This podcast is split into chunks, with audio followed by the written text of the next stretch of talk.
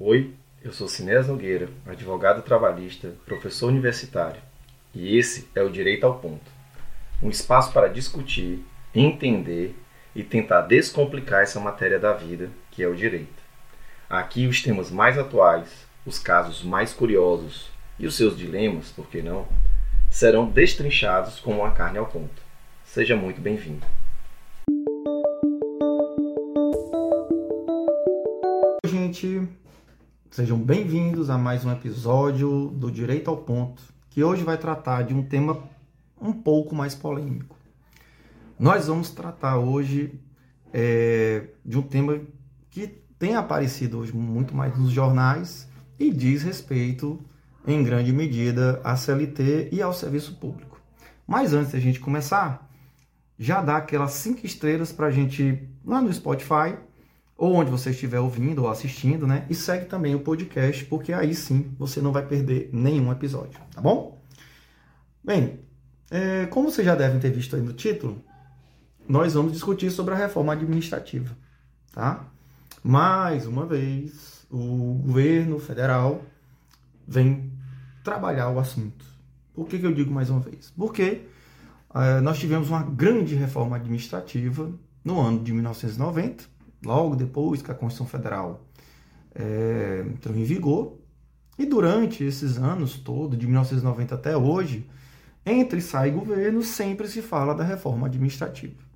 E você pode pensar, isso é ruim? Isso é bom? Gente, isso nem é bom nem é ruim. Eu até acho, particularmente, que é importante que todo governo que entra e que sai trabalhe o tema da, do serviço público. Não é? Se esse tema vai gerar ou não uma reforma, um, trazer nova forma de escalonar as carreiras públicas, enfim. Se isso vai gerar uma outra norma, isso é um debate que o legislador tem que travar em cada legislatura. Mas é bom sempre que a administração pública tenha uma certa estabilidade, ou seja, ela tenha lá uma linha divisória, digamos assim, né? uma forma de, de, de funcionamento e que de tempos em tempos essa forma de funcionamento ela seja revista, seja readaptada às necessidades do tempo. Né? É, essa contingência histórica ela serve para que a gente possa olhar o passado, verificar o momento presente e, quem sabe, é, projetar no futuro algo é, que venha a melhorar o sistema é, de, do serviço público, o funcionamento da máquina pública, como se gosta de dizer. Bom, mas o certo é que agora a gente está envolvido novamente nesse debate de reforma administrativa, é, com uma proposta interessantíssima que ronda aí o nosso legislativo federal e uma dessas propostas que esse ano já nós tivemos até uma aprovação prévia a respeito de uma temática correlata, né? Mas uma dessas propostas diz respeito à reinserção da CLT no universo do serviço público. Eu até gosto de pensar que essa reforma administrativa só foi possível porque o Brasil, em alguma medida, conseguiu enfrentar o tema da reforma tributária. Né? Talvez não da melhor maneira, da maneira que todo mundo esperava, mas nós enfrentamos o tema da reforma tributária. Né? Então, se a gente consegue enfrentar um tema como a reforma tributária, que vai redesenhar a dinâmica da divisão de dinheiro entre os entes federados. Poxa, então eu acho que nós já temos maturidade suficiente para a gente é, debater a reforma administrativa. Porque esse redesenho da forma com que o serviço público se vai se manifestar de agora em diante, serviço público federal, isso pode fazer com que o serviço público estadual e municipal sofra também, né, por espelhamento, digamos assim, alterações. Né? Existe um princípio que é muito debatido no universo do direito eh, constitucional, que é o princípio da simetria constitucional. Eu tenho lá minhas críticas à simetria constitucional, mas eh, não é um, o podcast não vai é, sobre essa temática agora. Mas assim, obrigar que um ente municipal tenha simetricamente a mesma forma de se manifestar do que o ente federal, eu acho que é pedir demais, né? Mesmo o ente federal, é, estadual para o federal, eu acho que é, é, pedir muito. Enfim, a minha crítica é mais ou menos nesse sentido. Mas o, o certo é que eu acredito que uma reforma administrativa haverá que trazer, é, no âmbito federal, haverá de trazer alguma mudança também no âmbito legislativo e municipal. Pois bem, é, como essa, esse tema vem ganhando força, inclusive nos bastidores, já se fala aí de enviar uma proposta ao Congresso, né? É, uma proposta que chegue ao Congresso antes do recesso, né? do, do final desse ano de 2023. É, inclusive, com, a indicati com um indicativo de montar grupo de estudo para se preparar um, um, um documento para que sirva de parâmetro né, em 90 dias depois dessa proposta ser enviada, para que no, próxima, no próximo ano legislativo já se discuta isso. Então, isso é importante a gente saber que agora, no final, na, nos últimos três meses, digamos assim, do ano 2023, o Congresso ele já está se preparando para que no ano de 2024 se discuta essa reforma administrativa. Mas bem, o que, que significaria essa reforma administrativa nesse momento? Nesse momento, a meu modo de ver, eh, significaria uma reestruturação dos cargos, empregos e funções públicas, certo? No âmbito do, do, do, do da administração federal, ok? Sempre no âmbito da administração federal, é o que nós estamos falando. E nós temos aí centenas de carreiras regulamentadas por lei no âmbito do governo federal.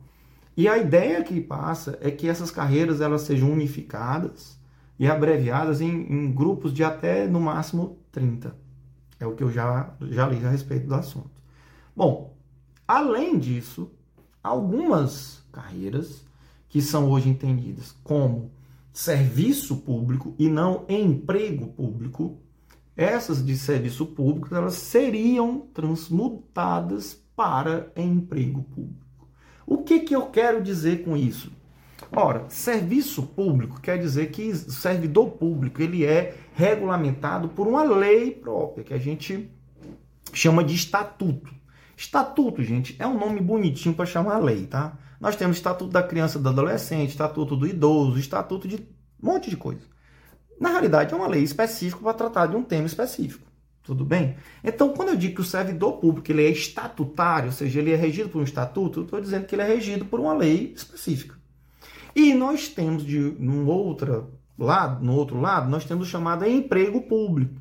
Emprego público, atualmente, ele é utilizado para aquelas pessoas que fazem concurso, porém vão trabalhar em empresas públicas ou sociedade de economia mista. Estas pessoas, elas não são servidoras, elas não estão é, servidoras públicas, elas não estão regidas por um, por, por, por um estatuto, ok? Não são estatutárias elas são empregadas públicas, elas são pessoas regidas pela CLT. E qual a diferença entre esses dois? É que quem é regido pela CLT tem direito a salário mínimo, tem direito a 13 terceiro, a férias, o servidor também tem, óbvio. Mas tem coisas que o servidor não tem direito. Por exemplo, FGTS. Se é demitido sem justa causa, e sim pode ser demitido sem justa causa, mesmo no emprego público, é uma coisa rara, e eu até entendo particularmente que há um óbice, um obstáculo é, jurídico não é? a esse respeito, mas há quem entenda que é possível, se é demitido sem justa causa, vai receber a multa de 40% do FGTS. Tá? Pode de adquirir estabilidade? Pode, mas naqueles casos da legislação trabalhista. Né? Diretor sindical, grave, pessoas grávidas, pessoas que sofreram acidente de trabalho, representantes do, do INSS, no conselho do INSS ou no conselho do FGTS, algum, alguma situação como essa pode gerar assim uma estabilidade no emprego público, né? Cipeiros, né, representante da Comissão Interna de Prevenção de Acidentes, etc. Mas é, no serviço público, ou seja, no estatutário, não existe o FGTS, mas existe uma estabilidade né? desde que, após três anos de serviço público, esse servidor estatutário seja aprovado no seu período né? É, de experiência, que é um período de três anos, ok? E aí, sendo ele aprovado nesse período, ele passa a ter estabilidade. Muito bem. Qual é a dificuldade que se diz hoje a respeito da estabilidade no serviço público? É que o serviço público fica engessado. Ele não pode trazer grandes alterações na dinâmica da prestação de serviço público. Porém, esse engessamento, por outro lado, também é uma segurança para o próprio funcionamento da máquina estatal. Imagine vocês, servidores públicos que pudessem ser demitidos porque o gestor de ocasião não gosta daquela pessoa X e gosta da pessoa Y. Né? E aí é o princípio é, que, que rege o, o, toda a atividade pública no Brasil iria cair por, por terra. Né? Nós temos aí cinco princípios que regem a administração pública: legalidade, é, impessoalidade, moralidade, certo? Publicidade e eficiência. Imagine a impessoalidade iria para onde? Se o gestor público de ocasião pudesse demitir o servidor público, porque não gostasse de, da atitude de um servidor público, apesar dela ser lícita. Né? Recentemente a gente teve um caso muito importante no Brasil a esse respeito. Servidor público que fiscaliza algo, chega para uma autoridade pública e diz: Não vou fazer isso aqui, não permito, porque a lei não permite. Não sou eu, é a lei que não permite eu sou o agente da lei. E aí ele não pôde ser demitido, ele não pôde ser afastado, porque ele estava no estrito dever da legalidade. E a impessoalidade né, proíbe de que ele seja afastado é, simplesmente porque o gestor público não gostou do seu ato. Agora, ele era, no caso lá que eu estou me referindo, um servidor público estatutário, ele tinha estabilidade. Diferentemente do empregado público que não tem estabilidade. Então, assim, tem que pesar isso muito bem, porque transmudar todo mundo, né, ou grande parte do serviço público para emprego público ou para um regime seletista híbrido, pode ser que seja criado isso, quem sabe, talvez venha a fragilizar o serviço público queiramos ou não, o serviço público serve para a população, serve para a gente, né? Então, assim, não é uma, uma tarefa simples para nenhum legislativo, né? A trabalhar a respeito dessa temática, né? Até porque, politicamente, também quem mexe nesse assunto tem que ter muito cacife político, né? É, no sentido de que quem mexe nisso vai provavelmente desagradar todo mundo. Vai desagradar tanto o servidor público, como eventualmente o próprio empregado público, como a população. Né? Pode ser que venha desagradar até o próprio governo atual, porque pode ser que ele não passe a reforma da forma que ele estava querendo. Vai desagradar muito provavelmente os sindicatos, boa parte deles. Né? Então, não é um assunto que se trate do dia para a noite, não é um assunto que qualquer político é, consiga enfrentar, porque isso pede dele uma não só uma inteligência no agir político, mas pede dele que ele tenha um, um, bom nome, uma boa gordura política, digamos assim, porque ele vai ter que torrar essa gordura política para poder negociar da melhor maneira possível. Né? É, minha preocupação sempre é como é que vai ficar o serviço público depois dessa reforma. É, a sociedade depende do serviço público, apesar de que nós brasileiros achamos que nós temos muito servidor público. Gente, isso é uma mentira. Podem observar todo e qualquer estudo responsável a respeito desse assunto. Vocês vão ver que nós temos no Brasil menos servidores públicos em proporcionalidade na população do que os Estados Unidos, por exemplo, que é algo, um país né, em que as pessoas acham e que lá o serviço público é diminuto, não existe Não existe país forte sem serviço público, entendam isso. Né? E aqui o serviço público eu boto todo mundo, os civis e os militares. A gente não tem um país forte se o serviço público não trabalha adequadamente. Serviço público não é só segurança, serviço público é educação, é limpeza, é saúde, tecnologia, principalmente hoje, no mundo de hoje. Né? Então a gente tem é, muitas nuances que, que temos que observar sob pena do serviço público ser piorada, a qualidade de vida do cidadão ela igualmente ser piorada. E aí, para se mudar ao estado que era antes, fica muito mais complicado. Então, repito, é uma, um tema difícil, polêmico, e a, a, o meu desejo particular é que o serviço público seja reestruturado, sim, mas para trazer melhor qualidade de prestação de serviço a, ao, ao, cidadão e não para prejudicar a carreira do, do servidor público. Né? Então, é, encontrar esse meio termo não vai ser fácil. É, até me pego.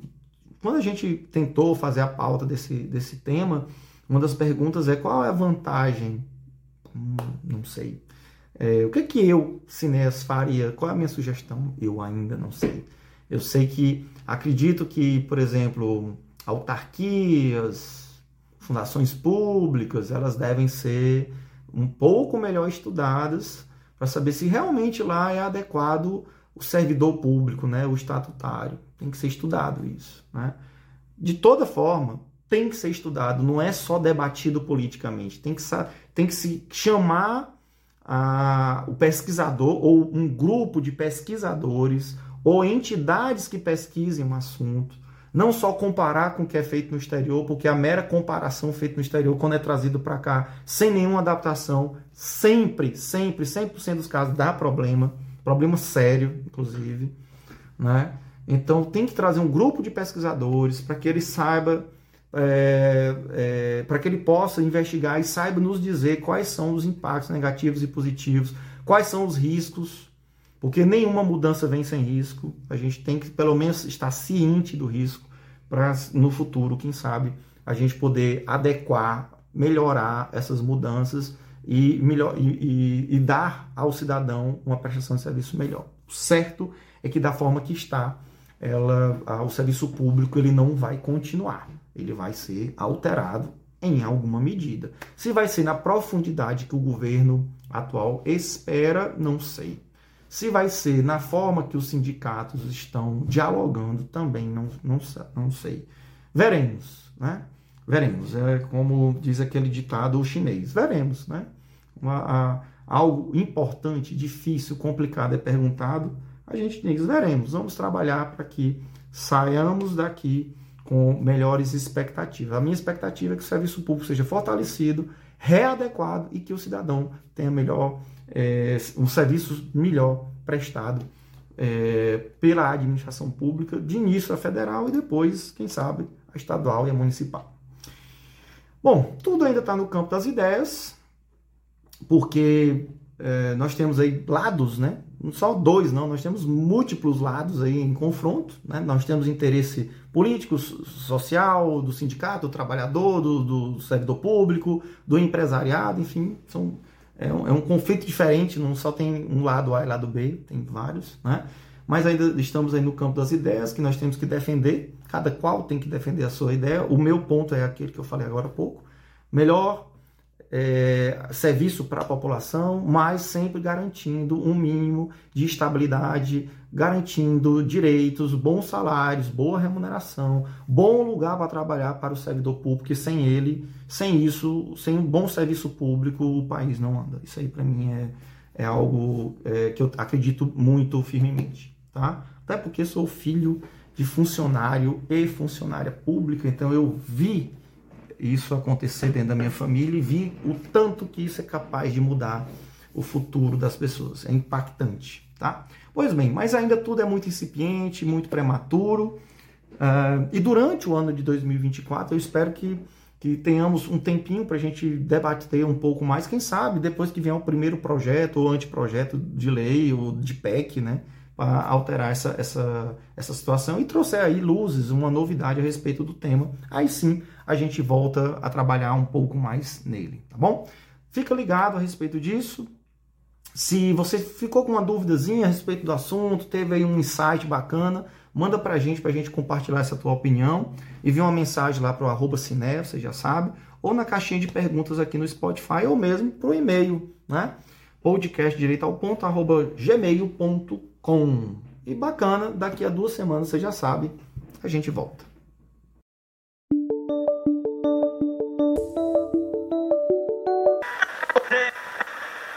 Lembrando que nós estamos nas principais plataformas de streaming. Segue o Direito ao Ponto no Spotify e avalia o nosso podcast. Adiciona no Apple Podcasts. Se inscreve no Amazon Music, curte no Deezer e faça parte da nossa comunidade no Orelo para não perder os episódios.